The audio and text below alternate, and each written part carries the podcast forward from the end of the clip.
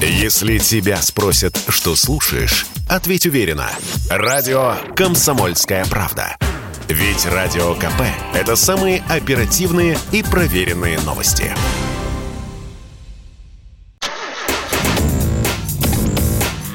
Тест-драйв. Здравствуйте, с вами Кирилл Бревдо. Сегодня я продолжу рассказ о новом Kia Sorento, который взял на целый месяц. За это время я успел накатать чуть более 3000 километров, из которых примерно половина пробега пришлась на трассу Москва-Петербург. Напомню, что у меня на тест-драйве была машина в топ-версии с бензиновым V6 объемом 3,5 литра, мощностью 249 сил. Для такого кроссовера едва ли не ключевым моментом выглядит расход топлива. Разумеется, я замерил его и на загородной трассе, и в городском цикле. Сразу скажу, что между столицами я еду на максимально разрешенной скорости, которая на отдельных участках официально ограничена 130 км в час. Именно столько я выставил на круиз-контроле, выехав из Москвы. И примерно через 6 часов прибыл в Питер с результатом 9,5 литров на сотню километров пробега.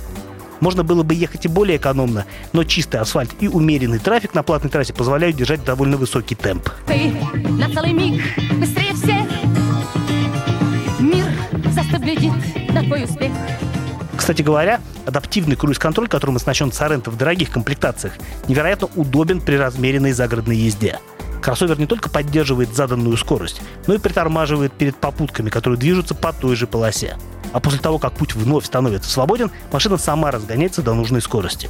Если разметка четкая, то можно убрать не только ноги с педалей, но и руки с руля, поскольку Kia точно следует посередине полосы. Правда, надолго баранку не оставишь. Машина поймет, что осталось без внимания, и настойчиво попросит вернуть руки на руль. В городе бензиновый Соренто ощутимо прожорливее. Бортовой компьютер показывал мне порядка 16-17 литров. Немало, конечно, но ведь это достаточно крупная машина с мощным мотором, так что такой расход вполне оправдан. Ну а средний расход за все 3000 километров пробега составил чуть менее 13 литров на сотню. С учетом стоимости 95-го бензина, который в машине положен по паспорту, за время теста я сжег горючки примерно на 20 тысяч рублей. Впрочем, оно того стоило. 250 лошадей под капотом наделяют Соренто весьма боевым характером. Но только если под колесами асфальт. А ведь январь в Петербурге выдался снежный, так что даже на полном приводе порой приходилось довольно сдержанно двигаться по нечищенным улицам. Да и парковаться в сугробах на Kia следует аккуратно, ибо геометрия кузова здесь как будто не совсем кроссоверная. И дорожный просвет невелик, и бампер передний висит довольно низко. В общем, губернаторские сугробы в Питере на Соренто нахрапом не возьмешь. А лопата что она гребет Продолжая тему зимней эксплуатации, не могу не пожаловаться на работу стеклоочистителей, которые больше мажут, чем чистят. Чтобы на грязной дороге хоть что-то видеть, приходится активно прыскать на лобовое стекло омывателем. А еще дворники крайне охотно обмерзают. И чтобы их качественно отбить о стекло, приходится глушить мотор и ставить щетки в сервисный режим, потому как в походном положении их поводки упираются в кромку капота. Для этого надо при выключенном зажигании один раз нажать на правый подрулевой рычажок вниз, Почитав форумы сарантоводов, я с удивлением обнаружил, что далеко не все владельцы этих машин знают о существовании такого режима. Товарищи, ну неужели так трудно почитать инструкцию? Кстати, на том же форуме я выяснил, что проблема с обмерзающими дворниками тревожит не только меня. И понятно, что люди недовольны отсутствием обогрева лобового стекла на столь дорогой машине. Помнится, по этому поводу я уже недоумевал в прошлой передаче, посвященной новому Соренто. И все же закончить свой рассказ о корейском кроссовере я бы хотел на позитиве.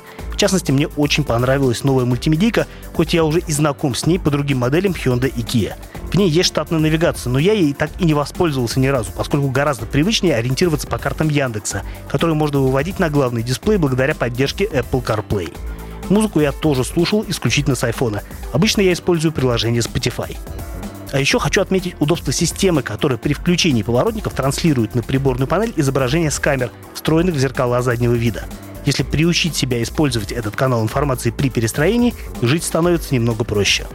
С вами был Кирилл Бревдо, радио «Комсомольская правда». Рулите с удовольствием. Тест-драйв